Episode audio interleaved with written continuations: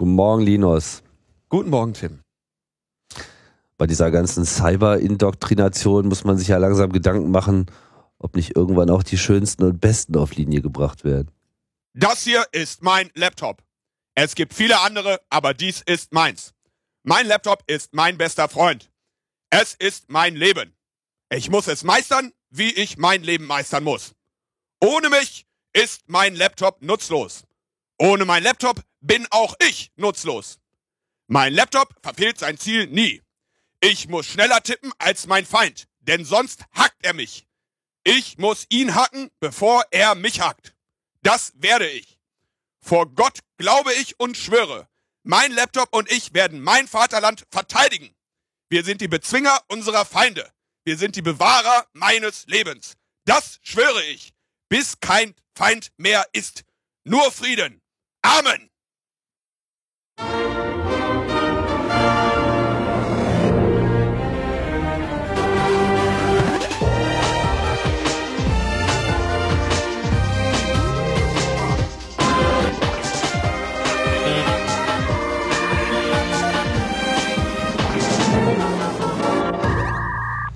Herzlich willkommen zur friedenssichersten Sendung, die es im Podcast-Universum jemals gegeben hat.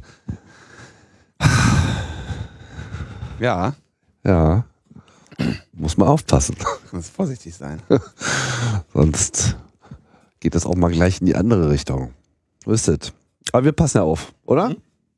Wir haben das im Blick. Wir äh, lassen nichts äh, durchrutschen und ähm, Doch, uns ist was durchgerutscht. Letzte, letzte Sendung. oh Gott, Peinlich sogar, peinlich. was Peinliches. Ja. Na, endlich mal was Peinliches. Endlich war was peinlich. So macht man, so macht man sich auf sich aufmerksam. Ja.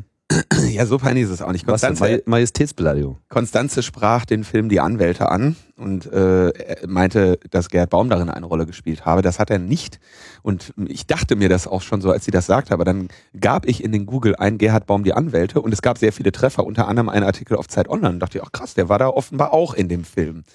Ähm, der Artikel auf Zeit Online war ein Artikel von Gerhard Baum, dass dieser Film scheiße ist.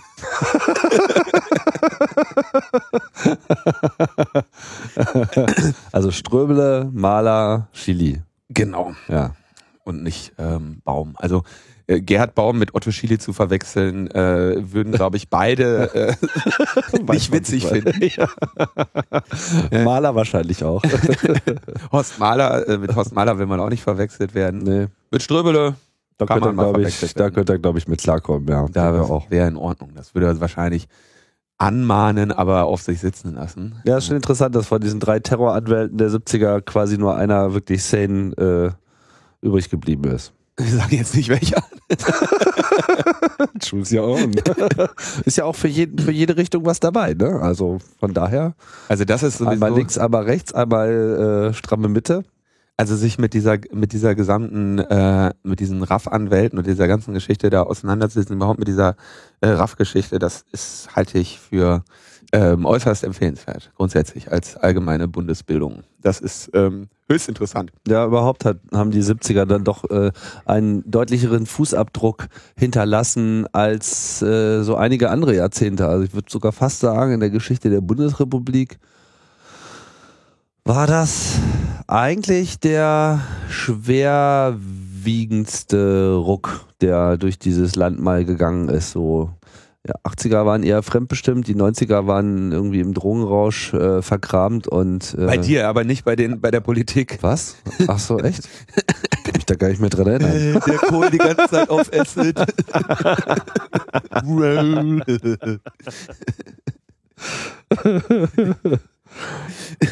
Gab es noch mehr Feedback?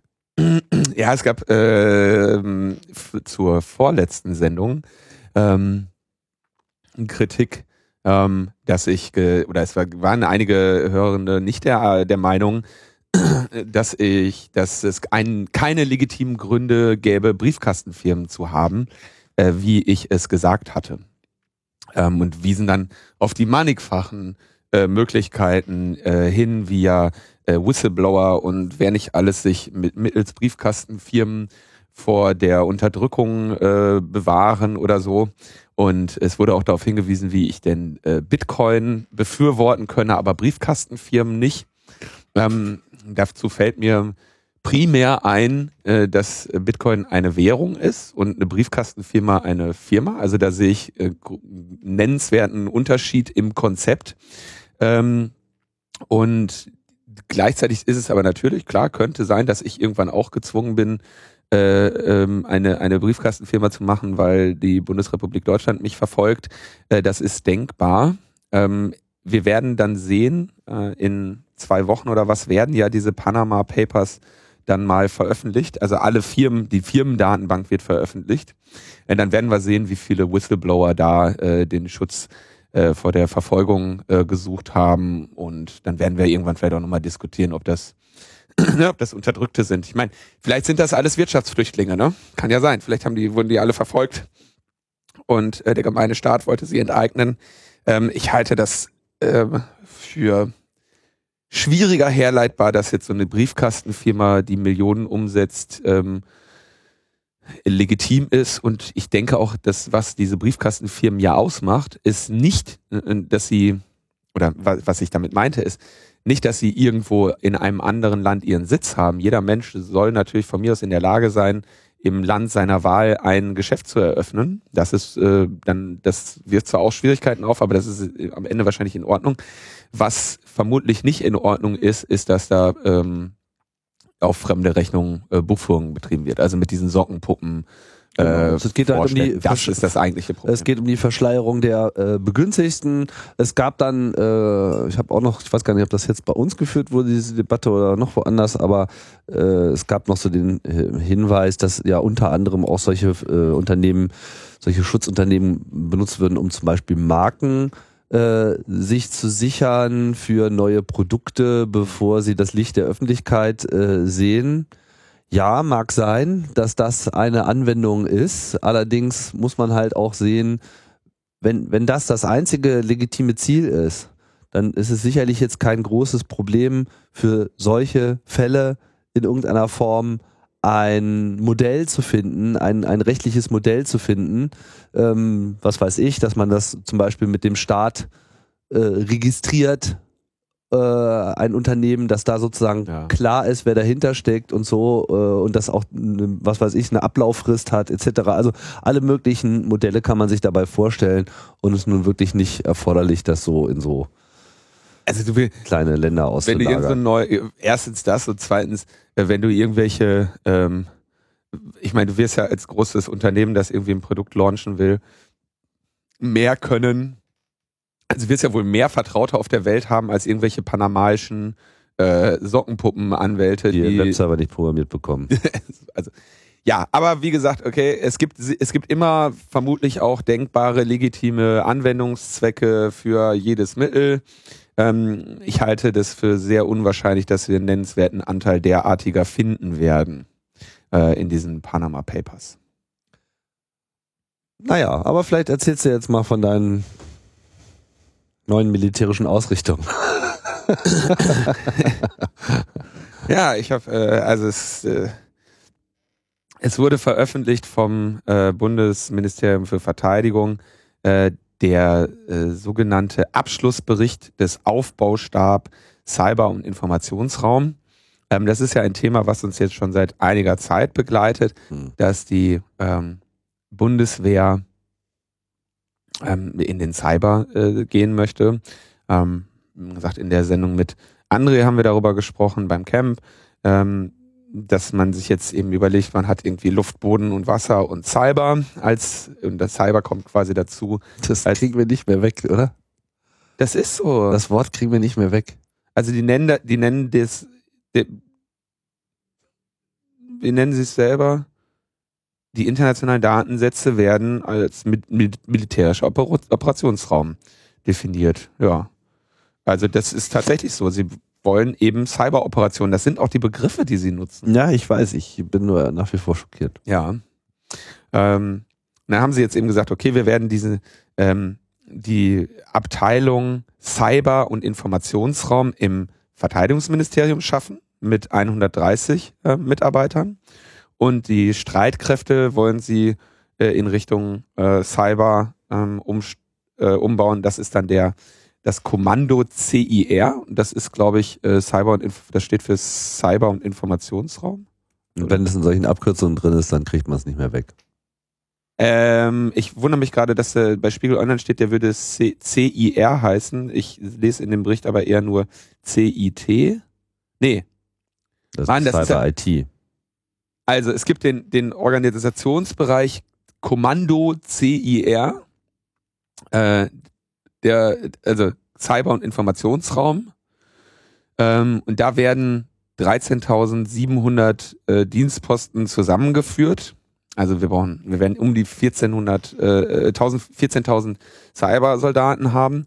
Äh, der größere Teil soll aber von dem aus dem aktuellen Bereich kommen und also quasi sie wollen innerhalb äh, der der Bundeswehr irgendwie umschulen und umstrukturieren, also nicht vergrößern. Und der Rest wird halt irgendwo dann gesucht. Jetzt muss ich noch kurz überlegen.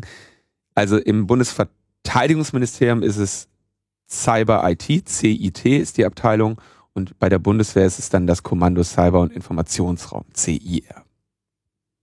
Ja, für die Stelle im äh, Verteidigungsministerium wollen sie sich einen Manager von ThyssenKrupp äh, holen. Der, also wird jetzt gemunkelt, Klaus Hardy Mühleck. Der soll dort der Chief Information Officer werden. Und bei dem, bei dem militärischen Teil wollen sie bis nächstes Jahr, bis zum nächsten Jahr ähm, eben dieses äh, Kommando CIR aufbauen. Und da wird vermutlich der Generalmajor Ludwig Leinhos, ein Drei-Sterne-General, hast du alles nicht gesehen, äh, irgendwelche hochdekorierten Krieger äh, werden dann da die, die Kommandos leiten. Ludwig Leinhos. Ähm, interessant ist dann zu Kommt aus der sehen, Luftwaffe. Luft, ja, genau. alt- Und man wird eben sehen, ob die Bundeswehr das Direkt sozusagen von der Luft in den, in den Cyber. Ja. Das ist ein natürlicher Übergang, glaube ich. Ja, wer zu hoch fliegt. Ähm, naja, die, viel mehr kann man da jetzt nicht zu sagen. Es wird interessant zu sehen, wie die schaffen wollen. Also sie werden ja nicht in der Lage sein, mit den mit der freien Wirtschaft zu konkurrieren, mit ihren Soldatengehältern da.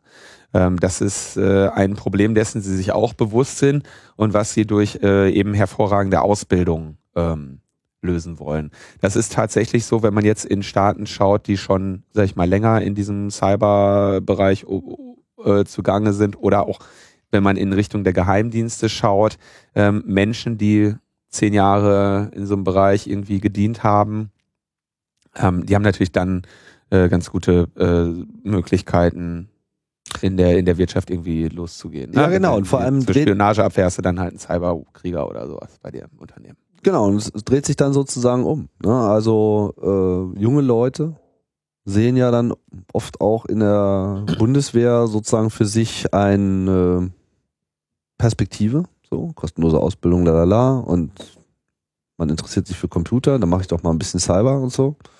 Ja, und dann stehen sie halt irgendwann vor einem Security-Unternehmen und kriegen die Frage so, haben sie gedient? Jawohl, Cyber. Und dann äh, dann ist man dabei, ja. Also früher hast du da äh, Trecker fahren gelernt und jetzt äh, lernst du halt tippen.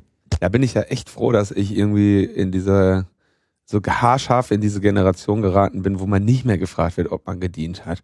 Und wenn, dass man einfach natürlich nicht. ist verrückt oder was? Meine Güte, ey. Naja. Ja, ja. Könnte aber kommen. Na gut, aber wir sind ja nicht die äh, einzigen, die hier rumcybern. Ja, die, äh, die USA cybern jetzt auch massiv.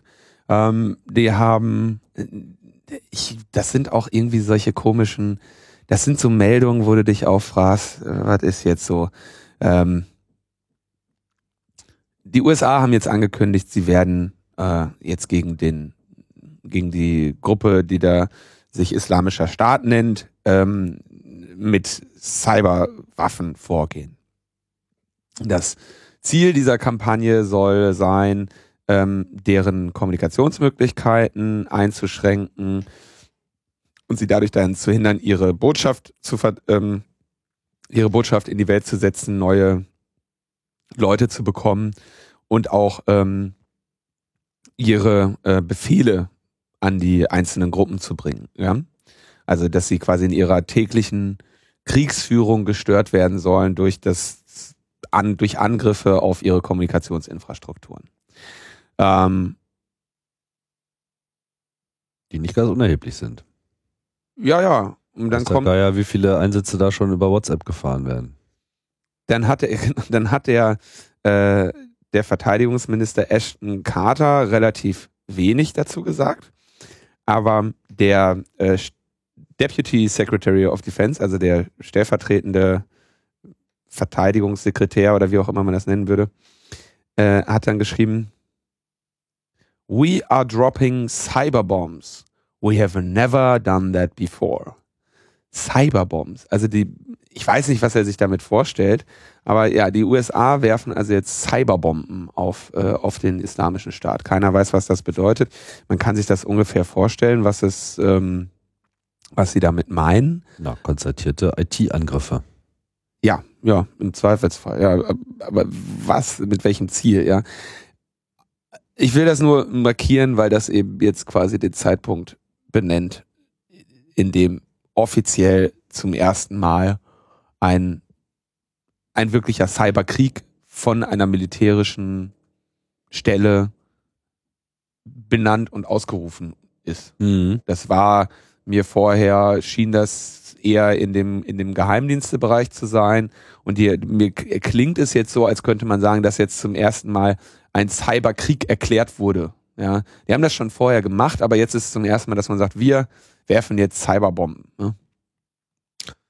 Also wir werden jetzt noch über die nächsten Jahre sehen, wie eben dieses schöne äh, Netz des Friedens, äh, was wir hier immer ein paar Jahre lang hatten, äh, jetzt eben massiv ja, als, als Einsatzbereich des, des Militärs gesehen wird, als wenn es nicht schon gereicht hätte, äh, dass die Geheimdienste da drin sind. Ist natürlich auch insofern interessant, als dass ja äh, der Kampfraum Syrien äh, ohnehin schon seit vielen Jahren auch zu so einer Art Showroom äh, geworden ist. Da wird halt mal wieder so alles äh, zum Besten gegeben, was man so hat. Äh, auch die Russen äh, ja, konnten mal wieder schön äh, die Vorzüge ihrer aktuellen Militärtechnik dort äh, demonstrieren. Und warum sollte das jetzt nicht auch die Cyberwaffen sozusagen mal einschließen? Wobei ich glaube, der Vergleich hinkt natürlich ein wenig, um es gleich anzuschränken. Hier ist es sicherlich ähm, Technologie, die die USA nicht auf dem freien Markt äh, anbieten will. Ja. Ja, aber zumindest haut ihm keiner auf die Finger dafür, weil ist ja gegen die Bösen. Ja. Mhm. Apropos die Bösen. Mhm. Ähm, in einem, in einem, also zum ersten Mal habe ich diese, äh, habe ich das vor, das ist schon vor einigen Monaten gewesen. Da hat so ein, ähm, da gab es einen sehr denkwürdigen Artikel in der Frankfurter Allgemeinen Zeitung oder ich glaube in der, ich, wahrscheinlich auch in der gedruckten, von ähm, Sandro Geiken, äh, der in einem seiner wirklich eher ähm, komischen Momente dann irgendwie diese gesamte Snowden-Affäre als eine große Verschwörung der Russen ähm, schilderte, schilderte und dann irgendwie sagte so, also so eine so ein Cui Bono, ja, ha, schaut doch mal, äh, wer profitiert denn hier? Und äh, äh, ich fand das ähm, eher ähm, eher äh, schwierig nachvollziehbar äh, die Argumentation. Ähm, offenbar äh, gibt es aber jetzt weitere Versuche, diese gesamte Angelegenheit in der Form zu deuten.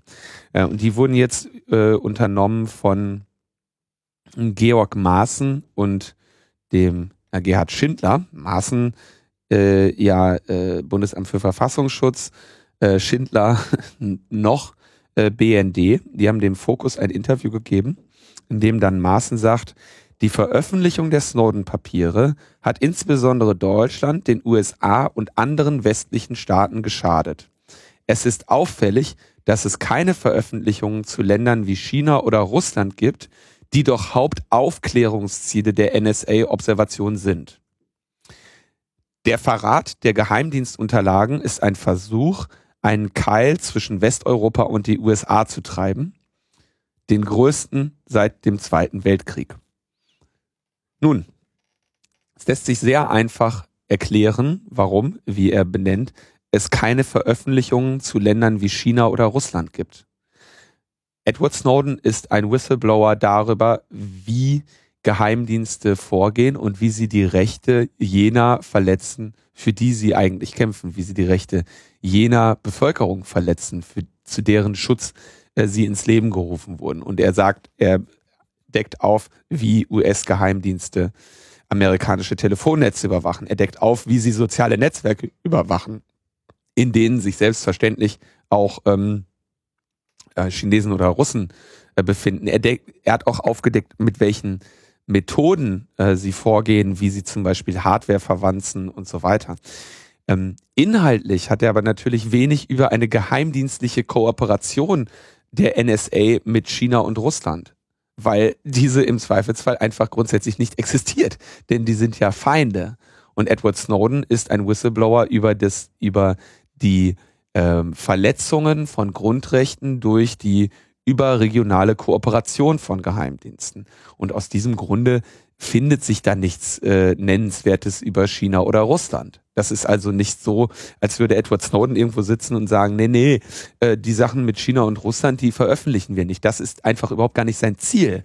Ja, also es ist äh, ja, er, ist ja auch nicht Wikileaks, dem jetzt alles gesteckt wird, sondern er hat halt einmal von der NSA alles rausgetragen und da, dass, dass es sich bei NSA-Dokumenten im Wesentlichen um die NSA handelt, ist jetzt irgendwie nicht sonderlich überraschend, oder? Richtig.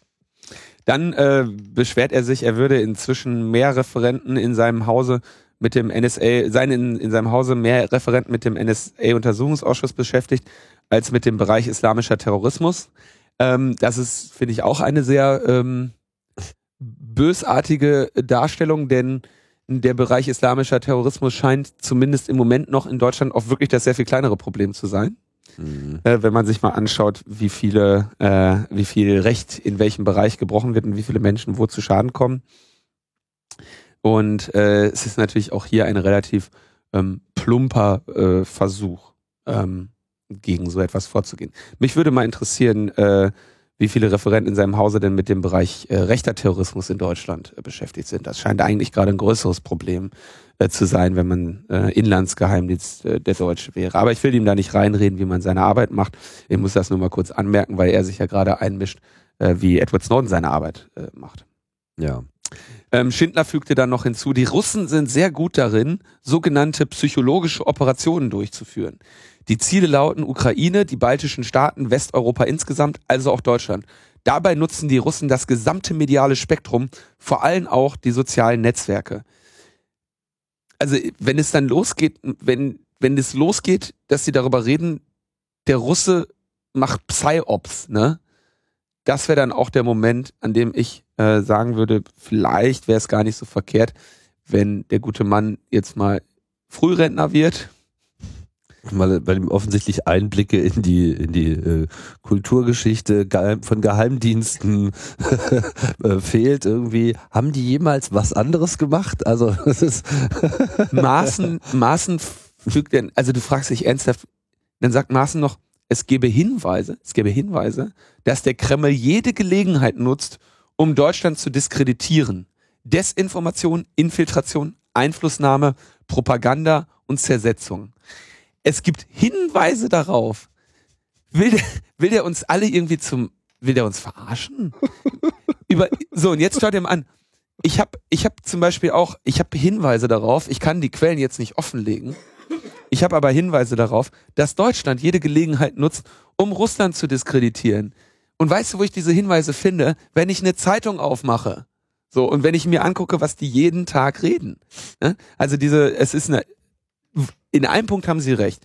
Der, der Keil, der hier getrieben wird zwischen Deutschland und Russland, ähm, der ist größer als äh, lange oder nein, der, also er spricht ja von einem Keil zwischen Deutschland und den USA. Aber es wird ein Keil getrieben zwischen Deutschland und Russland und der ist äh, größer denn, denn äh, in den letzten äh, 25, 30 Jahren. Man hatte sich ja eigentlich halbwegs mal wieder eingekriegt so und ähm, gegen so also eine nicht mehr rationale Feindlichkeit gegenüber allem, was ähm, was Russland macht oder Putin macht, äh, kann man, glaube ich, in Deutschland im Moment diagnostizieren. Ich halte äh, das, die Regierung in Russland nicht für eine besonders, ähm, äh, nicht für eine besonders äh, be gute und oder eine besonders Vertrauenswürdig. vertrauenswürdige. Mhm.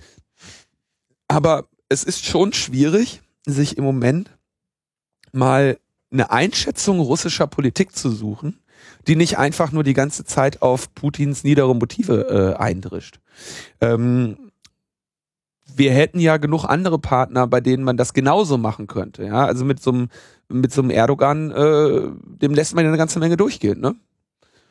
So, das ist ja völlig in Ordnung. Aber dem, also in über in Deutschland wird das ist in, über Konflikte mit Russland gerade nicht besonders äh, objektiv und äh, erklärend äh, berichtet.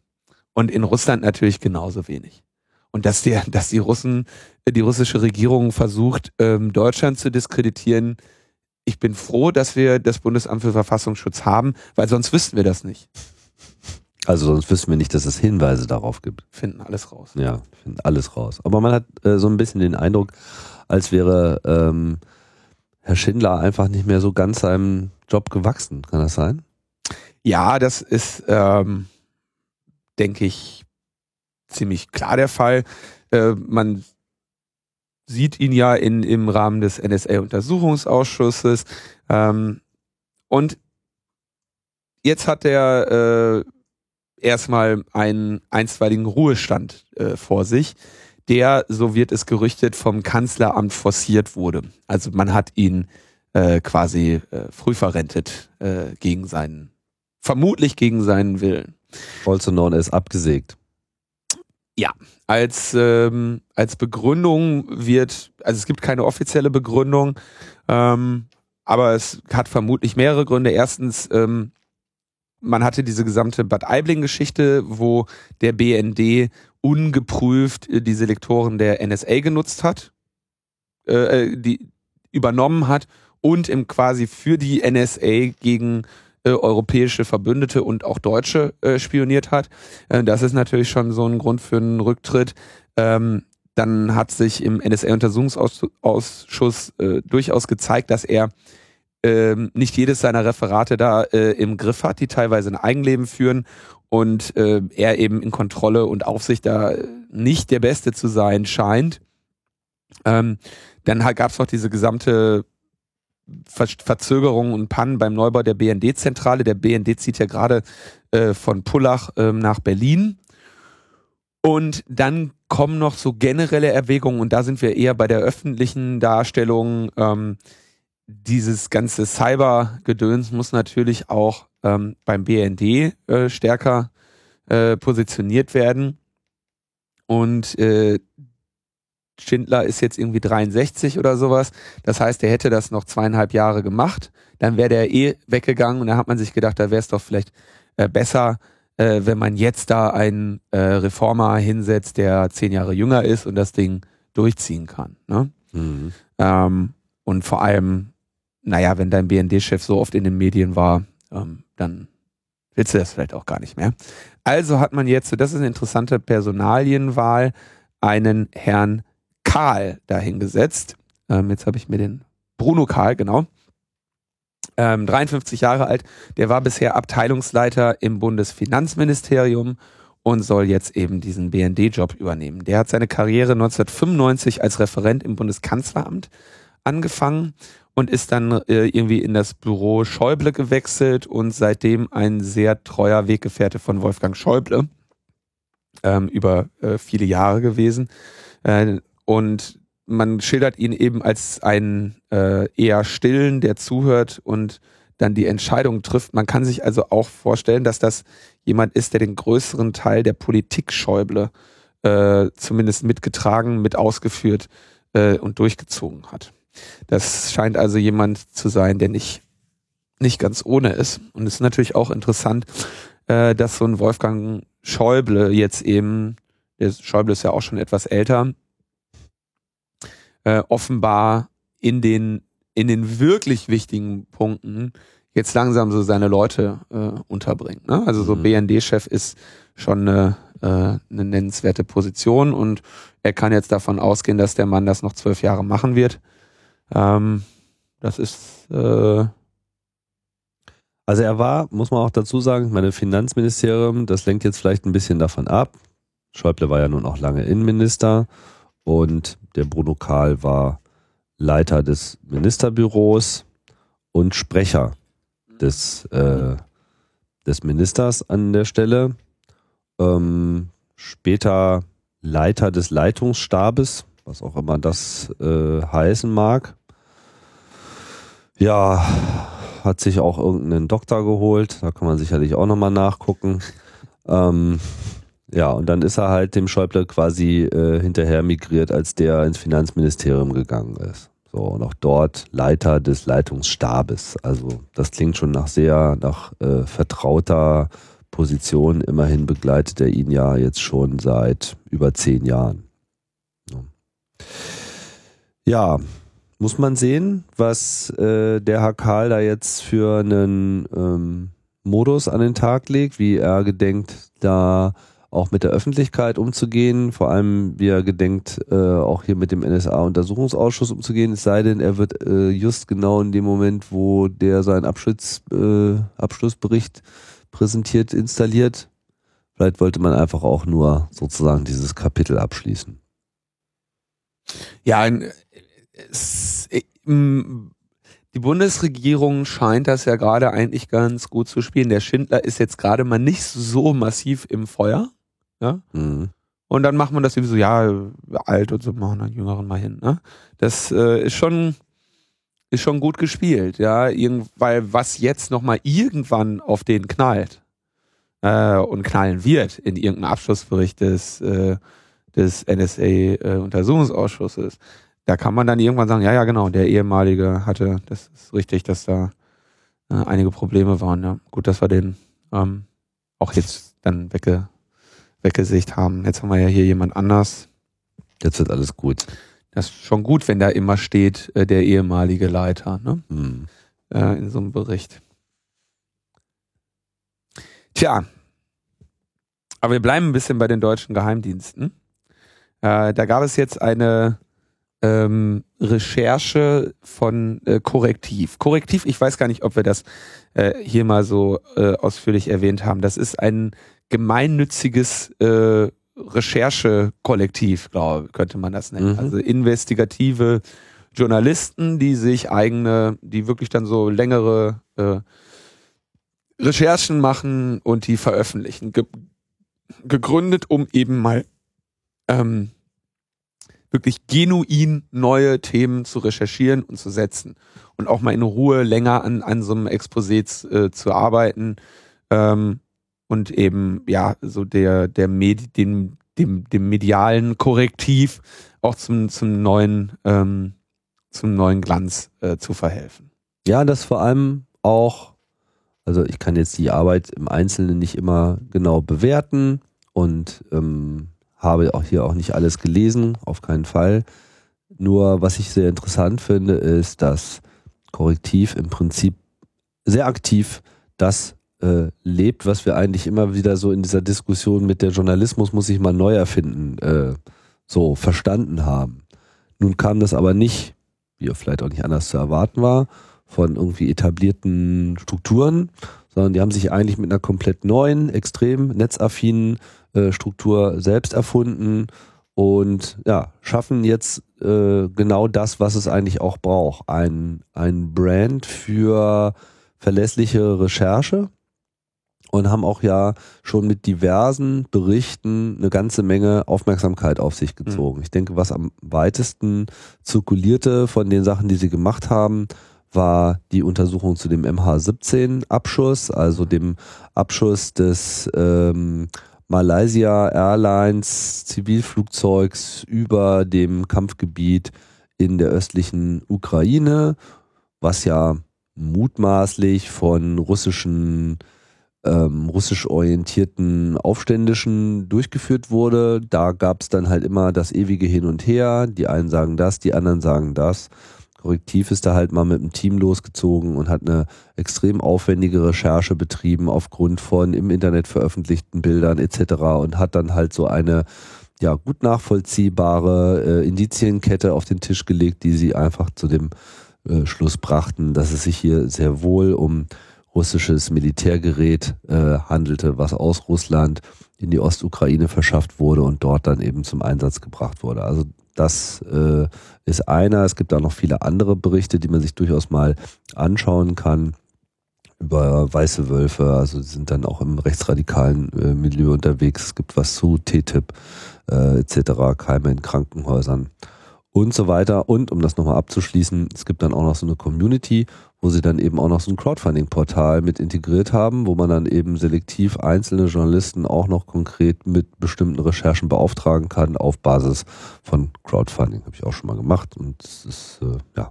alles sehr beeindruckend. Jetzt also. Die haben leider, als sie sich damals, die haben sich ähm, etwas etwa zeitgleich ihre Gründung da gemacht wie diese Krautreporter. Mhm. Und die Krautreporter hatten zu dieser Zeit es irgendwie geschafft, den, die größere mediale Aufmerksamkeit für ihr Projekt äh, und auch äh, zu, zu erlangen und auch ähm, entsprechende Unterstützung zu äh, erreichen in der Öffentlichkeit. Ähm, das würde ich jetzt im, im Nachhinein betrachtet als äh, relativ bedauerlich sehen. Denn dieses Projekt äh, Krautreporter hat in meinen Augen äh, nie irgendetwas geliefert, was mich interessiert hätte. Das Geld, was ich da reingeworfen habe, um das trauere ich heute noch. Ähm, und da kann man also bei Korrektiv äh, sehen, dass das irgendwie äh, in meinen Augen das, das sehr viel bessere ähm, oder sehr viel ähm, stabilere Modelle sta haben. Stabi ja, und vor allem das, das ist, das, die haben das gefüllt, was man braucht. Krautreporter haben irgendeinen Report gemacht, so, das war, also es war wirklich dramatisch, was da geschehen ist für die, für die Idee des unabhängigen Journalismus und die Korrektivleute, die haben es halt gemacht. Ja. Genau, wobei man muss jetzt äh, den Staat auch äh, insofern unterscheiden. Krautreporter hat sich halt ausschließlich auf Crowdfunding mhm. äh, äh gestartet. Korrektiv ist mit einer 3 Millionen Euro äh, Anschubfinanzierung von der äh, Brost Stiftung gestartet. Gut, anderes Modell, aber von daher gab es da jetzt auch nicht so viel Bohai drumherum. Äh, am Ende, das ist ein bisschen wie bei Podcasts auch, am Ende zählt halt, was hinten rauskommt und was sozusagen ähm, ne, geliefert wird und äh, wir müssen schauen, wie sich das jetzt weiterentwickelt. Aber in den zwei Jahren haben die sich schon einen ganz guten Ruf erarbeitet. Wie stabil dieser Ruf äh, erhalten bleiben wird, das wird man dann sehen. Aber jetzt gibt es halt eine neue Recherche mit dem Titel Die Staatsaffäre und da geht es halt um netzpolitik.org beziehungsweise die Ermittlungen gegen Markus und André von netzpolitik.org. Was haben die denn herausgefunden? Na, sie haben im Prinzip einfach mal eine sie haben nicht besonders viel Neues äh, herausgefunden, aber sie haben einfach mal eine schöne äh, Indizienkette nachgezeichnet. Und es beginnt ähm, mit, mit der Gründung äh, des Referats Spionageabwehr, Landesverrat, Wirtschaftsschutz, Proliferation und ABC-Kriminalität im Bundesministerium des Inneren am 16.06.2014. Da geht ihre Geschichte los. Und ein knappes Jahr später, nämlich am 25. und am äh, März und am 16. April, äh, stellte ja dann Hans-Georg Maaßen ähm, Anzeige beim LKA in Berlin gegen eben Unbekannt und Markus und André wegen äh, der Veröffentlichung der bis dato geheimen Haushaltspläne des Verfassungsschutzes. Ähm, da ging es ja dann darum, dass wo der Geheimdienst neues Personal einstellen will äh, und was dieses Personal tun soll, nämlich soziale Medien überwachen und damit die Cybersicherheit erhöhen. Ähm, das Ganze ging dann äh, zu äh, Harald Range, dann gab es da noch das äh, Gutachten des Bundesamts für Verfassungsschutz, was den Range dann eben auch ermutigte, tatsächlich wegen Landes äh, zu ermitteln. Dann wurde das irgendwann bekannt, dann gab, war der Aufschrei, am Ende ähm, gab es dann den, äh, den Konflikt zwischen Heiko Maas und Harald Range und äh, Range äh, nahm in diesem Rahmen dann eben seinen Hut, beziehungsweise kriegte ihn aufgesetzt. Der wurde ja dann zurückgetreten. Ähm, wer diese Affäre ganz gut überstanden hat, ist ja in der Tat äh, der, äh, der Bundesinnenminister, der aufgrund dessen, dass sich die, diese Affäre so konzentriert hat auf den Range, äh, so ein bisschen aus der Schusslinie war und sich nicht weiter äh, oder die Aufmerksamkeit auf dieses Thema reichte nicht lange genug aus, als dass man sich einfach mal die vernünftige und naheliegende Frage hätte stellen können, dass so etwas nicht passiert, ohne dass halt der Innenminister davon weiß, ja. Mhm. Wenn dein Land verrat, dein Land verraten wird, dann weißt du das als Innenminister, ja. Das ist deine größte Sorge. Beziehungsweise, wenn du es nicht weißt, dann ist das vielleicht sogar noch ein bisschen äh, ist noch dramatischer, ja. Nun, ähm, wenige Wochen nach dem ganzen Landesverratsding, nachdem das angetreten wurde, äh, hielt Maaßen eine Rede und sagte, das zerstört das Vertrauen in die Aufrichtigkeit der immer wieder eingeforderten parlamentarischen Kontrolle und beschädigt unsere Arbeit erheblich. Da muss man sich echt mal äh, genau überlegen. Er sagt, mein Vertrauen, ich bin der Inlandsgeheimdienst. Und ich habe jetzt das Vertrauen in die parlamentarische Kontrolle verloren. Als wenn es jemals eine Rolle gespielt hätte, ob der Geheimdienst der parlamentarischen Kontrolle vertrauen kann. Der sagt also, die Abgeordneten, die seine Arbeit kontrollieren sollen, hält er für, äh, für nicht vertrauenswürdig. Die haben es nicht verdient, dass sie mit seinem Vertrauen gesegnet werden, dass er dieses Parlament dann sein Vertrauen in, in ihre Aufrichtigkeit. Also er zweifelt sozusagen an, dass sie auch aufrichtig handeln. Ja. Also, und sagt, was habt ihr denn für Ziele? Was wollt ihr denn? Ja, was wollt ihr denn? Ihr, ihr wollt doch nur unsere Arbeit schädigen. Hm. Die parlamentarische Kontrolle ist meiner Arbeit schädlich. So, und da haben die jetzt sehr schön mal zusammengetragen, ähm, dass äh, in den bisherigen Urteilen, da wurden mehrere genannt, ähm, Karlsruhe eben immer also Bundesverfassungsgericht in Karlsruhe, immer für die Transparenz gegenüber dem Parlament entschieden hat. Ähm, 1984 gab es ein wegweisendes Urteil, dass sie sagt, wo äh, Karlsruhe sagte, also solange die Geheimhaltung sichergestellt ist, muss der, ne, muss es eine parlamentarische Kontrolle geben. Ähm, 2009 äh, gibt, gab es ein Urteil, wo Karlsruhe eben sagte, ja, die Abgeordneten unterliegen ja ebenfalls dem Geheimschutz und daher ist das Parlament genauso berechtigt wie die Regierung, diese Staatsgeheimnisse einzusehen. Ähm, man hatte damals versucht, sich auf das äh, Staatswohl zu berufen. Ja, und dann wurde gesagt, diese Begründung gilt nicht äh, dafür, dem Parlament diese Dokumente vorzuenthalten, weil ähm, sowohl, weil ja vom Parlament wirksame Vorkehrungen gegen das Bekanntwerden von Dienstgeheimnissen getroffen wurden. Also Karlsruhe hat immer wieder geurteilt, dass das Parlament sehr wohl ein Recht hat, das, das Recht zur Einsicht von Staatsgeheimnissen hat, weil es Vorkehrungen trifft, dass diese Staatsgeheimnisse Staatsgeheimnisse bleiben. 2014 nochmal ein Urteil, in dem gesagt wird, es ist nicht zulässig, vor dem Parlament und seinen Organ, Organ, Organen, Organisa Informationen seinen Schutz. Organen Informationen zum Schutz des Staatswohls geheim zu halten. Mhm. Ja, also das heißt, der Staatwohl schützt du nicht dadurch, dass du dem Parlament etwas nicht sagst.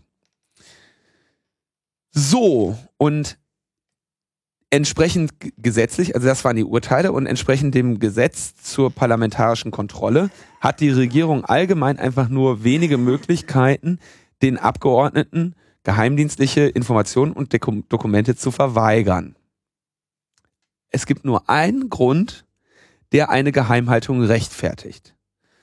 Wenn der Nachrichtenzugang, äh, wenn dadurch der Nachrichtenzugang für die Geheimdienste gefährdet werde. Also wenn dieses, wenn die Veröffentlichung diese oder das weit, das Teilen dieser Informationen mit dem Parlament die Arbeit der Geheimdienste gefährdet.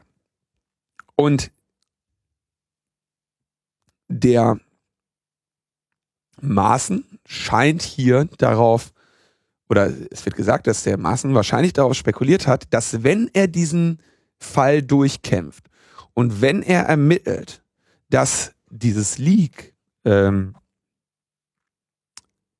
die, die, die undichte Stelle, die dafür gesorgt hat, die am Ende dafür verantwortlich war, dass dieses Dokument bei Netzpolitik.org gelandet ist, in, im Bereich des Parlamentes angesiedelt ist, dann hätte er erstens äh, richtig auf die Kacke hauen können und zweitens endlich einen Anhaltspunkt gehabt, diese Urteile ähm, andersrum zu drehen und die parlamentarische Kontrolle zu schwächen. Ja, dass er also in dem Moment alle sagen, solange hier nicht irgendwelche äh, Belege sind, dass die Arbeit des Geheimdienstes dadurch gefährdet wird, dass man diese Informationen mit dem Parlament teilt, müsst ihr dem Parlament gegenüber offen sein. Und er sagt, er vertraut dem Parlament nicht mehr, möchte diesen, diese Ermittlungen führen, hofft natürlich, geht davon aus, dass eben die undichte Stelle nicht im, im Bundesamt für Verfassungsschutz ist, wo, wo ja trotzdem irgendwie 140 Leute auf dieses Dokument zugefahren, sondern hofft, im Parlament die undichte Stelle zu finden und dann in einer längeren äh, Ausführung eben da, darauf ähm, hinzuarbeiten, dass ähm, eine, dass diese parlamentarische Kontrolle geschwächt wird. Denn, und das ist auch sehr schön herausgeführt, im Moment gibt es ja den Konflikt, dass die Bundesregierung dem Parlament beziehungsweise dem parlamentarischen Untersuchungsausschuss äh, zu den Geheimdiensten diese Selektorenliste ähm, vorenthält, die ähm, die NSA quasi dem BND diktiert hatte. Diese Bad, lange Bad, Bad Aibling-Geschichte, die wir gerade schon ansprachen. Mhm. NSA hatte Zugang, konnte in deutsche Abhörsysteme Selektoren einpflegen und hat damit halb Europa ausspioniert. Diese Liste ähm, weigert sich die Bundesregierung gerade dem NSA-Untersuchungsausschuss zu geben. Mit der, mit der Überlegung, dass die dann nicht mehr geheim bleiben wird.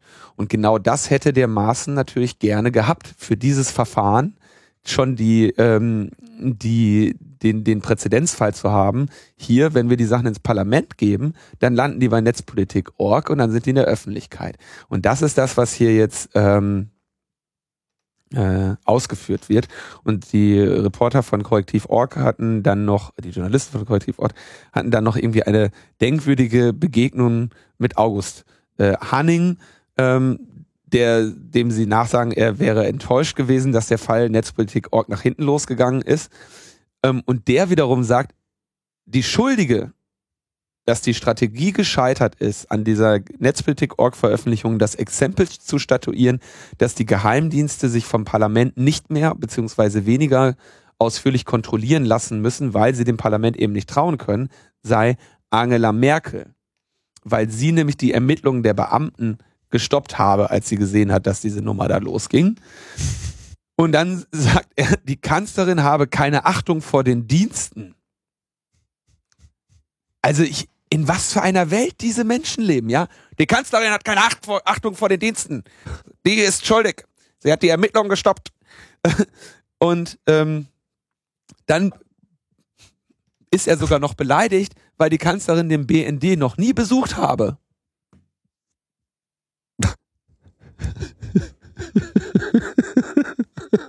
Was Korrektiv schreiben dann ganz schön, das Bundeskanzleramt wollte den Vorwurf weder bestätigen noch dementieren. Hanning mit seinen Zitaten erneut konfrontiert, meldete nur lakonisch, ich bewundere Ihr gutes Gedächtnis bei der Wiedergabe unseres Gespräches, bestätigt es also. Ja? Bemerkenswert, ich wusste das nicht, also, dass Angela Merkel nie den BND besucht hat. Ja, siehst du mal. Die tun so viel fürs Vaterland. Naja, ist jetzt vor allem auch schon zehn Jahre äh, also vielleicht hat sie nur Hanning nie, nie besucht. Also Hanning, muss man nochmal dazu sagen, ist auch ein äh, ehemaliger BND-Chef, äh, Präsi. Bis 2009 und jetzt hatten wir halt Herrn Schindler und jetzt kommt der nächste. Also die sind auf jeden Fall alle ordentlich beleidigt. Mal gucken, ob er, äh, ob sie Herrn Karl besucht. weiß nicht, ob jetzt unbedingt Schäuble, die Schäuble-Achse so ihre Stärke ist, aber das wird man dann sehen. Ja. Also ich fand es, es, man konnte sich ja schon, das ist jetzt nichts genuin Neues. Es gab ja schon den, die, den Gedanken, dass der äh, Maaßen eben eigentlich an die Quelle dran will und das hat er ja auch gesagt.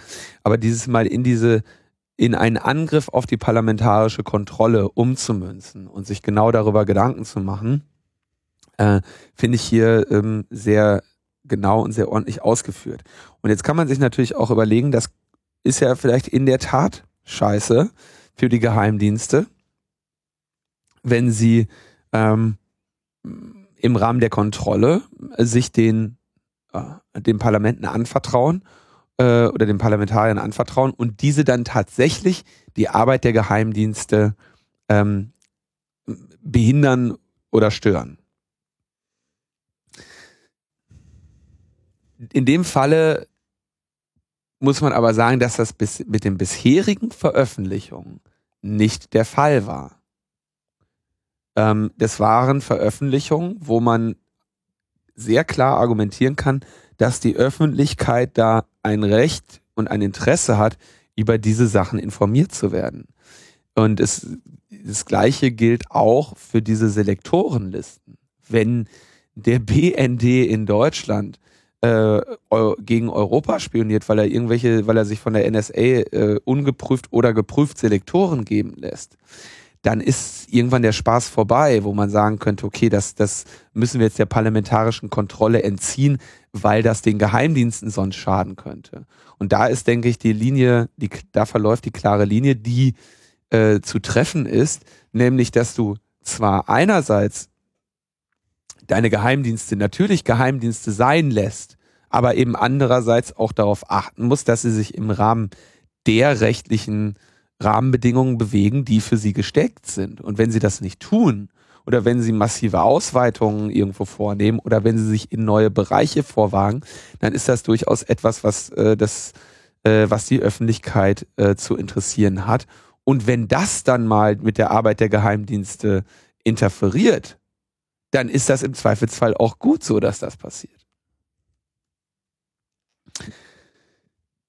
Tja, Mehr lässt sich da erstmal nicht zu sagen, oder? Ja, also ich, fand, ich fand das sehr, ich genau solche Dinge, ja, mal meiner Sache über über Jahrzehnte hinterher recherchieren und das mal in auch im Rahmen einer größeren Strategie zu ziehen. Das finde ich finde ich sehr gut, dass das da passiert ist. Fand ich einen sehr guten Artikel. So, dann äh, müssen wir gleich noch beim Späti vorbei und ein paar SIM-Karten kaufen. Weil ähm, jetzt langsam diese Angelegenheit umgesetzt werden soll. Wir haben ja vor zwei Jahren äh, auch darüber berichtet, dass äh, die Bestandsdatenauskunft äh, beschlossen wurde, wo man eben sagt, okay, wir wollen äh, von den Telekommunikationsanbietern ähm, automatisiert die, die Bestandsdaten einsehen und durchsuchen können. Was sind Bestandsdaten? Bestandsdaten sind jene Daten, die sich nicht verändern, die im, die zu einem Anschluss gehören. Im, also das, was man Kundendaten nennen kann. Ähm, und die Sicherheitsbehörden wollen eben automatisiert darin äh, suchen können, vor allem auch mit unvollständigen Namensbestandteilen oder abweichenden Schreibweisen um Terrorverdächtige zu suchen, weil sie teilweise nur wissen, wie die heißen, aber nicht, wie man den Namen schreibt. Ist ja auch nicht immer so ganz einfach. Ist teilweise nicht ganz einfach. Es gibt relativ viele äh, Möglichkeiten, irgendwie äh, Namen zu schreiben. Was ist so ein Name, der häufig falsch geschrieben wird? Na, du hast halt generell das Problem, Dominik, dass äh, oder Namen aus dem Arabischen zum Beispiel Ach, halt arabische einfach, Namen. einfach eine ganz andere Transkriptionsregeln haben, dass nicht einfach vollkommen klar ist, wie das geschrieben wird. Das betrifft nicht nur arabische Namen, es betrifft eigentlich viele äh, Namen, also insbesondere die mit anderen Schriftsystemen. So bei Kyrillisch ist noch verhältnismäßig einfach und Griechisch, aber äh, bei anderen ist es halt äh, Aber in Deutschland haben die Terroristen ja eher Namen wie knifflig. Nico, Stefanie, Peter, Peter, Hm. Helmut, Hans, Hans, ja. Adolf. Nein, keine ähm, so, die wollen jetzt, die wollen also in diese Bestandsdaten einsehen. Und das Blöde ist natürlich, wenn es dann eben anonyme SIM-Karten gibt. Und dem soll jetzt ein Riegel vorgeschoben werden. Ähm, ich vermute, dass sie da nicht so, das wird ihnen nicht unbedingt so gut gelingen, weil es eben jetzt auch schon seit vielen Jahren diese doch sehr äh, laxe Praxis in, im Verteilen äh, von SIM-Karten gibt. aber ähm, wer also noch mit alten, einfachen Regeln mal eben an der Ecke eine SIM-Karte kaufen will, der solle das möglichst, sollte das Ich möglichst jetzt. äh, finde da jetzt gerade keine Quelle äh, Ja, weil dazu. du auch nicht- Wann tritt denn das in Kraft? So sieht es der Hand, der, so sieht es der Maßnahmenkatalog Handlungsbedarf Terrorismusbekämpfung vor, ähm, auf den sich die Koalitionsspitzen äh, vor ein paar Tagen nachts äh, verständigt haben. Also das wird dann jetzt in irgendeiner Form heruntergereicht werden. Wie gesagt, die gesetzliche Grundlage gibt's mit diesen Bestandsdaten, äh, mit dieser Bestandsdatenauskunft eh schon seit äh, 2013. Jetzt wollen sie eben auch die einen geeigneten Maßnahmenkatalog umsetzen, um das zu ermöglichen. Also sowas wie Personalausweisnummer angeben beim Kauf einer SIM-Karte, äh, Prüfung auf äh, vielleicht unvollständige äh, Registrierung oder nicht plausible Registrierung, Abgleich mit, äh, mit äh, Einwohnermelderegistern und so. Da kriegt man natürlich schon über, über die Zeit ähm, irgendwann äh, Zucht und Ordnung rein. Und notfalls müssten die äh, Telcos dann eben SMS an ihre Kunden schicken und sagen, hier, wenn du dich bis dann und dann nicht äh, namentlich registriert hast, schalten wir das Ding ab oder so. Ne? Tja. Ja. Da empfiehlt sich natürlich der Ringtausch. So eine anonyme SIM-Karte ist ja schnell mal verloren. Ach so. Ja, also wird nicht mehr so lange dauern und der Spaß ist vorbei. Was, ja, schade ist. Aber dafür kriegen wir jetzt schnelles Internet. Genau, wir, ah, super Internet kriegen wir jetzt bald. Das wird spannend, ey. Na, na, na, na, na, na, na. Ähm, Wusstest du, dass nämlich jetzt das Kupfer ist Glasfaser? nee. Ja. Ja. Also Krieg ist auch Frieden. So. Und Kupfer äh, ist jetzt Glasfaser. Hat die Telekom gesagt. Ja, die Telekom hat schon viel gesagt. Ähm, ich war sehr äh, erfreut, ich habe da jetzt gerade den Link nicht parat, aber Sigmar Gabriel hat irgendwie äh, vor kurzem einen lichten Moment gehabt, einen seiner seltenen lichten Momente Oh. und sagte, wir brauchen bis dann und dann einfach mal die weltweit beste Infrastruktur, was diese ganze Netzgeschichte angeht, wenn wir in, in dieser Nation hier noch nennenswert ähm, eine Rolle spielen wollen ähm, auf diesem Ding, was sich äh, Globus nennt. Oh, did get the memo He did get the memo. Oh. So, und äh, er na, hat auch das Wort Glasfaser da in den Mund genommen und ich bin da sehr froh, dass er, äh, dass er da sich drum kümmern möchte. Und als Wirtschaftsminister ist er ja auch im Rahmen der Wirtschaftsförderung ähm, durchaus ermächtigt und es wäre sehr schön, wenn er es tun würde. Ähm, währenddessen entscheidet sich die Telekom aber äh, mit einer, sag ich mal, wirklich nicht wirklich brauchbaren äh, Brückentechnologie äh, sich dem Thema äh, Ausbau der Infrastruktur zu nähern, nämlich dem Vectoring. Also die Zukunft kann nur sein, dass dieses komplette Land hier mit Glasfaser vernetzt ist und wir überall äh, eine ähm, großartige äh, Infrastruktur in diesem Bereich haben. Diese, äh, dieser Schritt ist seit mindestens zwei Jahrzehnten überfällig. Ähm, es wurden damals auch erste äh, Schritte unternommen mit den optischen Anschlussleitungen, äh, die sie dann nie richtig ins Rennen gekriegt haben. Dann haben sie äh, mindestens, oder vielleicht noch mehr als zwei Jahrzehnte, aber wie dem auch sei. Ähm, oder weniger manchmal. Ja, egal. Also sie, man hätte schon vor einiger Zeit anfangen müssen, Glas zu legen. Und das ist nicht geschehen, nicht im nennenswerten Rahmen. Und jetzt stehen wir hier und der Bandbreitenbedarf steigt. Und die Telekom denkt sich, na ja, aber das mit dem Glaslegen, das ist ja auch teuer. Vielleicht können wir ja erstmal Vectoring machen und noch den letzten, das letzte Fitzelchen aus Kupfer rauskratzen an äh, Datenübertragungsmöglichkeit. Kupferkabel sind relativ alt und haben bestimmte äh, physikalische Grenzen, die für äh, Lichtwellenleiter in dem Ausmaß nicht gelten. Und die Technologie, die sie da nutzen möchten, heißt Vectoring. Vectoring ähm, ermöglicht dann etwas höhere Übertragungsraten bis zu 100 Mbit im Download, 40 Mbit im Upload, ähm, in dem Interferenzen in der Modellierung so verringert und optimiert werden, ähm, dass eben eine höhere DSL-Übertragung äh, auf äh, auf diesem Kupferadern möglich ist. Das geht aber nur, weil du ja quasi ähm, weil du ja quasi alle modulierten Signale auf der Kupferleitung kennen musst, um dann diesen Vectoring-Effekt zur Anwendung zu bringen, musst du den kompletten äh, Netzabschlussknoten da kontrollieren. Das heißt, es kann nur noch einen den, Anbieter geben. Du kannst dir den nicht mehr teilen.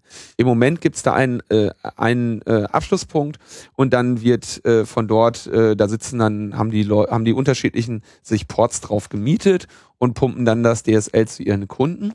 Und das wird nicht mehr möglich sein, wenn der, der Hauptverteiler kann nur noch von einem Anbieter äh, betrieben und durchgesetzt äh, geführt werden.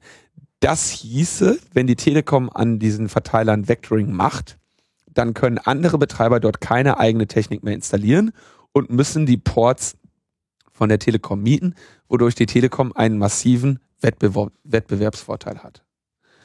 Ähm, noch hinzu kommt, dass dieser Effekt, den man da erzielen kann auf der Kupferleitung, mit der Leitungslänge abnimmt und höchstens so über ein paar hundert Meter reicht. So nach 700, 800 Metern ist dieser Effekt einfach nicht mehr nennenswert. Dann bist du wieder auf, auf alter DSL-Performance. Das heißt, du kannst so ein paar hundert Meter um so einen Hauptverteilerknoten ein bisschen erhöhte Übertragungsgeschwindigkeiten erlangen, ähm, zu dem Preis, dass du die alte Infrastruktur äh, weiter auf dem letzten Loch fährst ähm, und gleichzeitig deine Konkurrenten auf diesem Markt schlechter stellst. Was notwendig wäre, ist natürlich eben äh, Glasfaser zu legen. Und genau das entscheidet sich die Telekom jetzt nicht zu tun. Und es gibt ein Problem, dass sie nämlich damit von der, dafür von der EU-Kommission eine äh, Freigabe brauchen, ob sie dieses exklusive Vectoring machen dürfen. Und da haben sie jetzt eine Stellungnahme von der Bundesnetzagentur bekommen, in der die Bundesnetzagentur äh, die Regulierungsbehörde für den Telekommunikationsmarkt Ihnen attestiert. Wir kommen nach nochmaliger intensiver Analyse zu dem Schluss, dass ein Vectoring-Ausbau der Nahbe dass ein Vectoring-Ausbau der Nahbereiche hilft, den Breitbandausbau zu fördern. Es werden weder der Wettbewerb außer Kraft gesetzt, noch werden andere Technologien ausgebremst. Ähm, das ist eine, ein Fazit, dem ich mich äh, nicht anschließen würde wie ich gerade schon generell ausgeführt habe.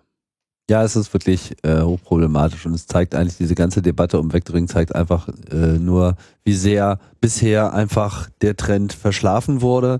Zumal ja, wenn wir jetzt hier mal darüber reden würden, dass mit dieser Technologie so etwas in der Größenordnung wie ein Gigabit pro ja. Anschluss realisiert werden könnte, da würde ich ja dann auch so ein bisschen durchatmen und sagen, okay, ja, äh, makes sense, weil ein Gigabit wäre heutzutage etwas, wo man sagen kann, da kann man jetzt auch mal so die nächsten fünf bis zehn Jahre drauf aufbauen. So, das ist, das ist irgendwie, das hat genug Hub, da ist einfach äh, so viel Luft nach oben für den einzelnen Nutzer und da ist auch, sagen wir mal, wirklich eine Vielzahl von Diensten wahrscheinlich realisierbar, die wir heute noch gar nicht so auf dem Zeiger haben. Klar, mit mehr geht immer mehr so, aber wir erinnern uns, als jetzt diese Drosseldiskussion zum Beispiel auf den Mobilfunknetzen und DSL-Netzen kam, wo dann diese Telekom diese haarsträubenden äh, Statistiken aufgefahren hat mit, ja, was wollt ihr denn eigentlich? Ihr könnt euch doch drei Filme im Monat anschauen, ja.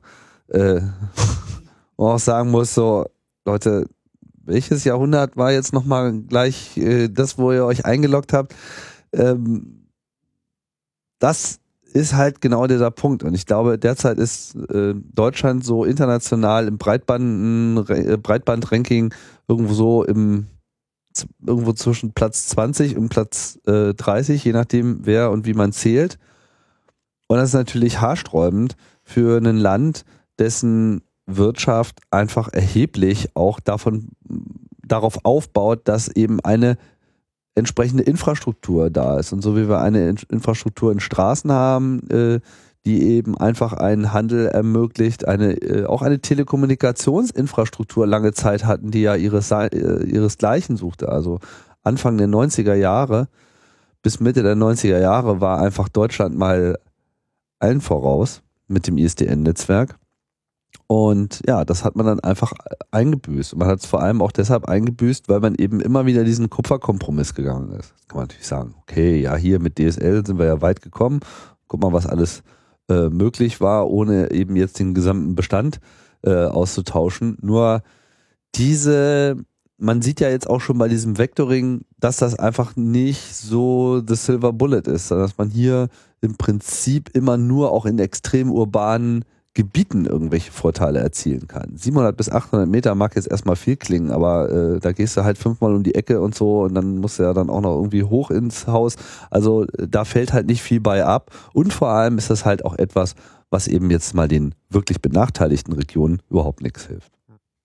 Äh, es gab dann noch einen sehr schönen Tweet von der Deutschen Telekom, wo sie sagten, Vectoring ist Glasfaser. Das ist grandios. ähm, um das vielleicht kurz zu erklären, warum Sie das sagen.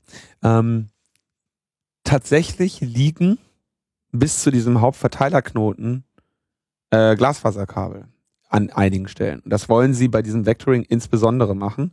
Sie haben da jetzt ein äh, Modellprojekt in äh, Bad Honnef, das deshalb im, äh, im Fokus der Aufmerksamkeit steht, weil Sie dort das sogenannte Microtrenching äh, zur Anwendung kommen lassen also Mikrograben.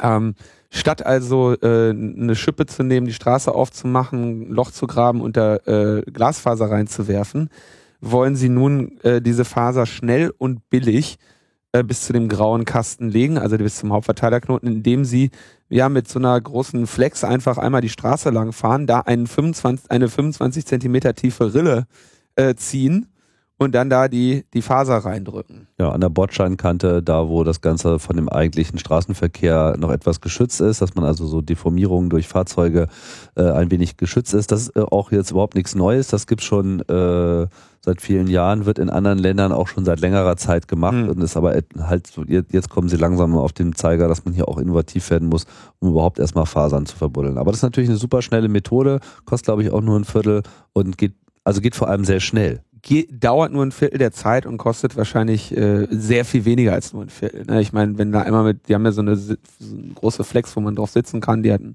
Motor, kann man mitfahren.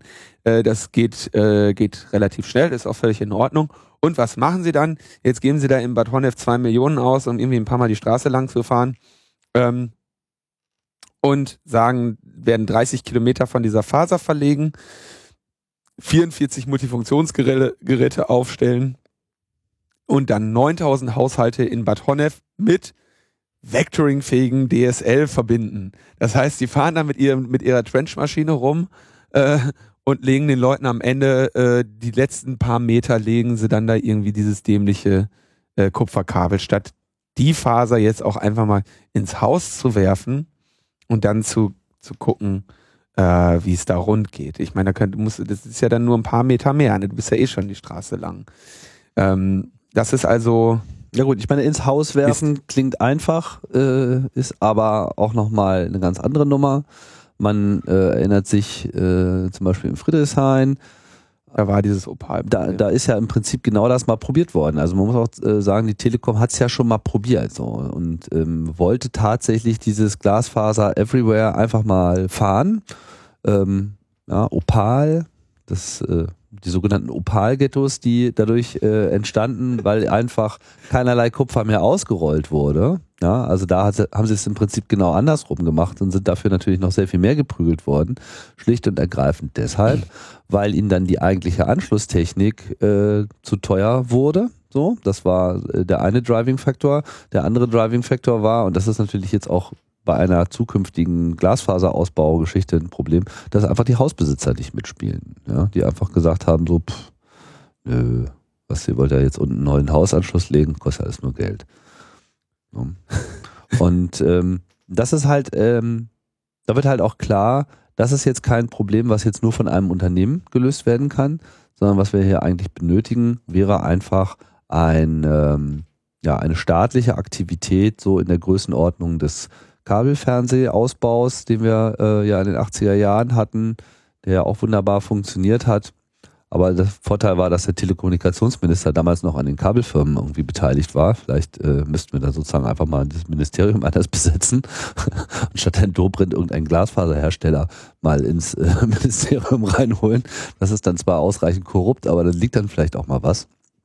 Sprich, man muss einfach den Rahmen schaffen. Man muss den Rahmen schaffen für Hausbesitzer, man muss den Rahmen schaffen für Wegerecht, man muss den äh, Rahmen schaffen für die eigentlichen Investitionen.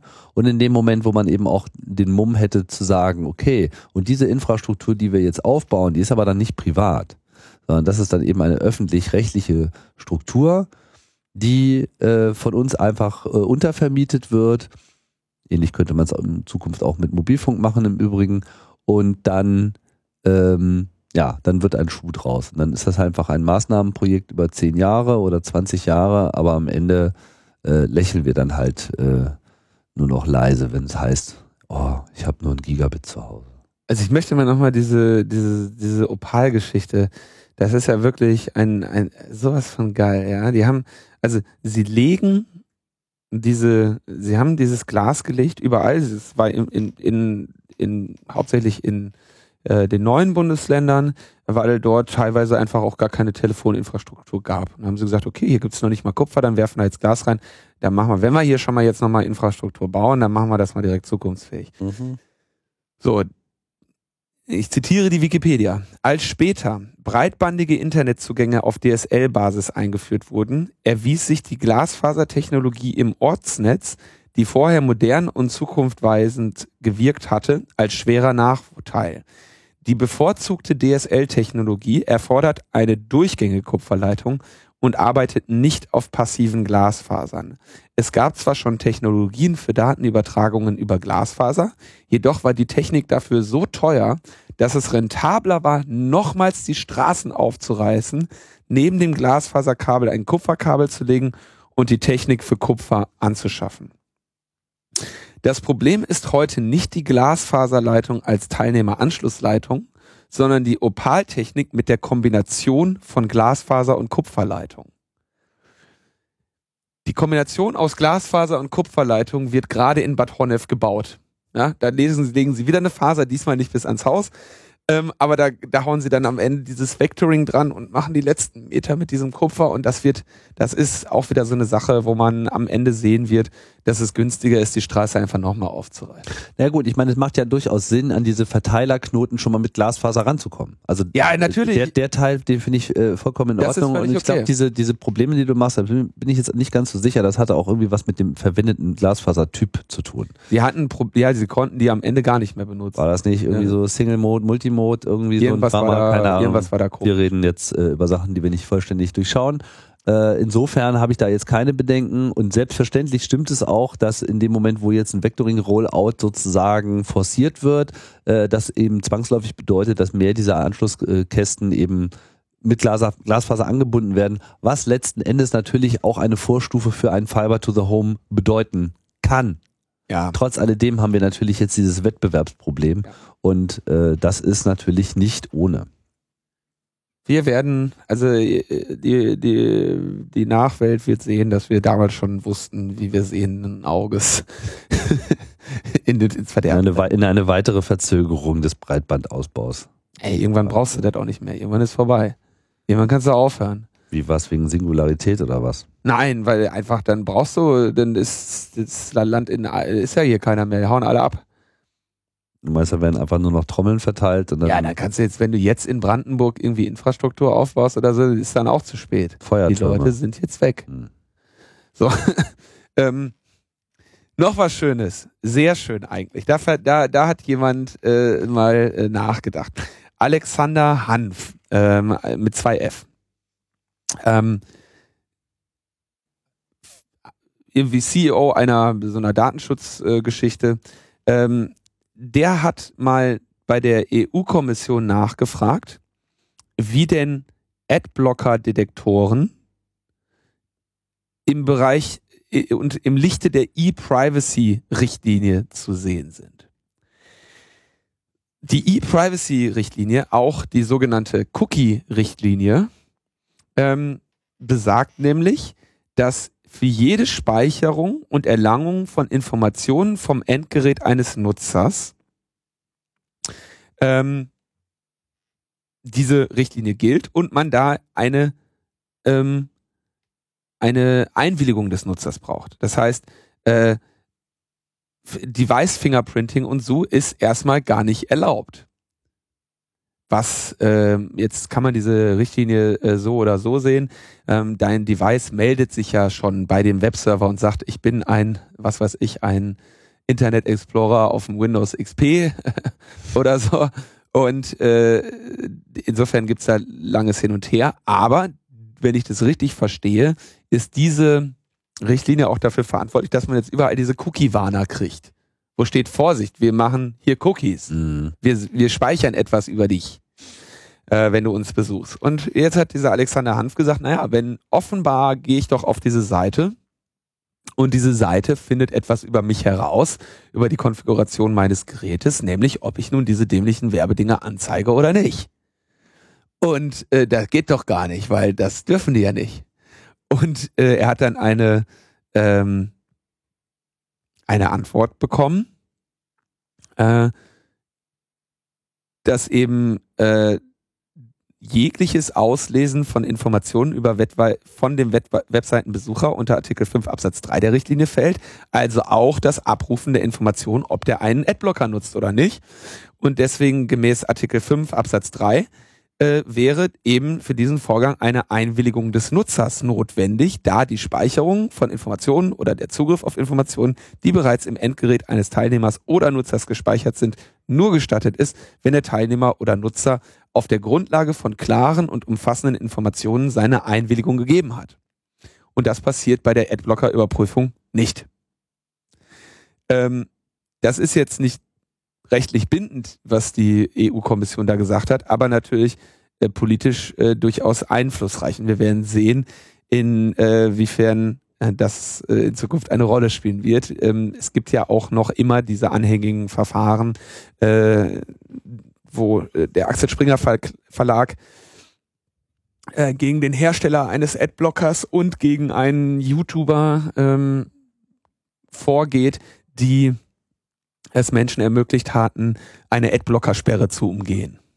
Ähm, interessanter, interessanter Fall. Aber es wäre sehr schön, wenn, wenn man quasi die Seite besucht und die Seite muss erst, ja, wenn Sie uns besuchen, willigen Sie ein, dass wir speichern, dass wir erkennen, ob Sie einen Adblocker benutzen oder nicht? Nein, willige ich nicht ein. Und dann kannst du halt die Seite im Zweifelsfall trotzdem nicht sehen. Also das ist Datenschutz-Trolling, aber wir werden mal sehen, äh, ja, wohin das, das, führt. Ist vor allem auch, also die Auslegung finde ich auch so ein bisschen gedehnt, so, ne? Also ob das jetzt wirklich unter Device Fingerprinting äh, fällt, klar, äh, da wird Code in meinem Browser aktiv, der quasi den Zustand dieser Webseite in irgendeiner Form interpretiert, aber da gibt es sicherlich tonnenweise anderen Code, der das letztlich genauso tut, nur mit anderen äh, Zielen. Und von daher ähm, bin ich mir nicht so sicher, ob das hier wirklich Bestand haben kann. Aber es, äh, wie du schon sagst, ein lustiger Troll. So, dann kommen wir jetzt zu den äh, Kurzmeldungen. Ich weiß gar nicht, ob wir diese FBI-Phone-Geschichte noch zu Ende gebracht hatten. Weiß ich auch nicht mehr so ganz Ja. genau, aber ich glaube, wir hatten das nicht, ähm, nicht gebracht, zumindest nicht als separate Meldung. Vielleicht äh, ist es irgendwann mal runtergefallen. Aber wir erwähnen es halt einfach Am Ende mal. haben sie es mit, mit der Hilfe irgendeiner Shady-Figur äh, aufgemacht.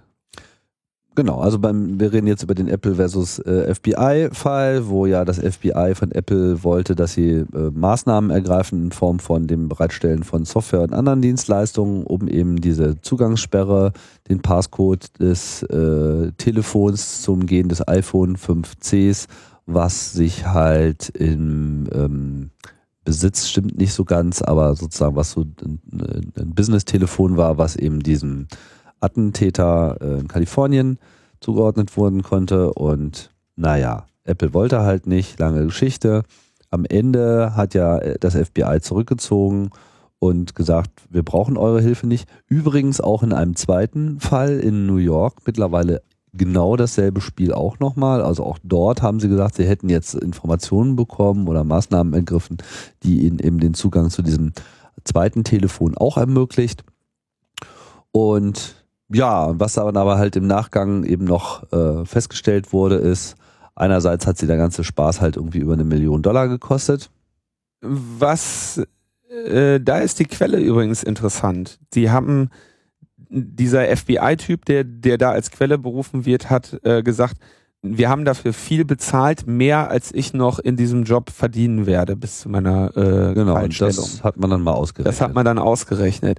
Ähm, aber das halte ich für, äh, also das ist eine relativ, ich halte diesen Preis irgendwie für äh, schwierig. Äh, für auch diese Behauptung. Ich glaube nicht, dass sie so viel dafür bezahlt haben. Ich glaube, dass sie eher absichtlich diese Zahl so hoch zirkulieren lassen, damit die Leute sich ärgern und, und sagen, äh, scheiß Apple äh, hat uns jetzt irgendwie eine Million an Steuergeldern gekostet. Ich glaube nicht, dass sie das dafür bezahlt haben. Und Okay. wenn, dann haben sie, wenn, dann haben sie das Geld dafür Mit bezahlt, Anwälten dass sie es jetzt immer können. Immer mit diesem einen Telefon, genau, mit diesem einen Telefontyp. Ja. Ja, das Auch äh, wenn sie das nicht bauen. kann natürlich sein. Das Interessante ist, Sie haben nichts gefunden. wir haben nichts gefunden, natürlich nicht. Das war das Arbeitstelefon von dem Typen und der hat eh beim Staat gearbeitet. Du bist Terrorist und irgendwie beim Department of Health.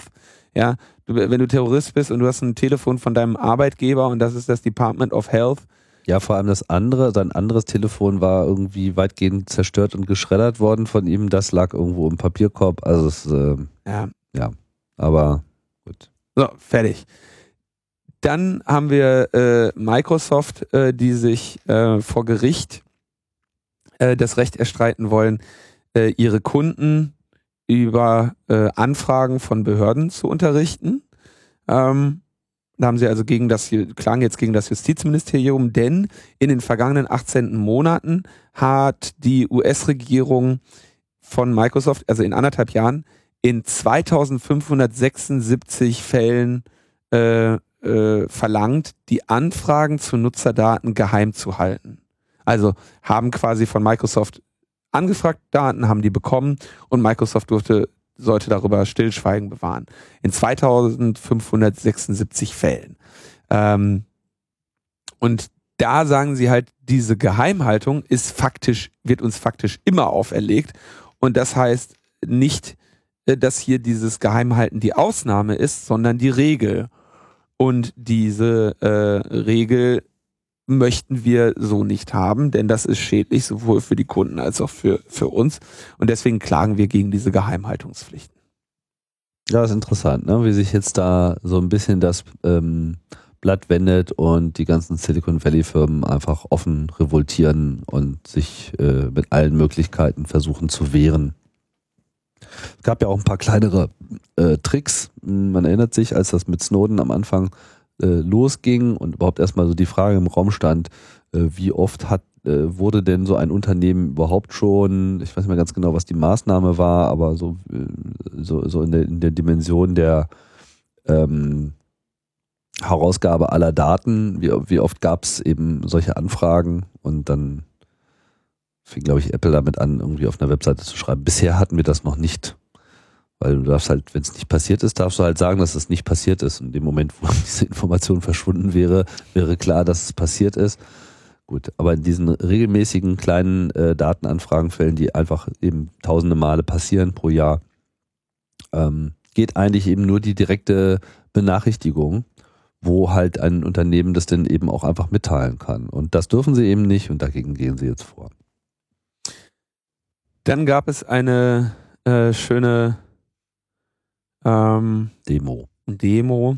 Äh, Obama hat vermutlich seinen letzten Deutschlandbesuch gemacht als Ja. Präsident äh, bei der Hannover Messe und das wurde als äh, Auslöser genommen, nochmal in Sachen TTIP äh, loszulegen.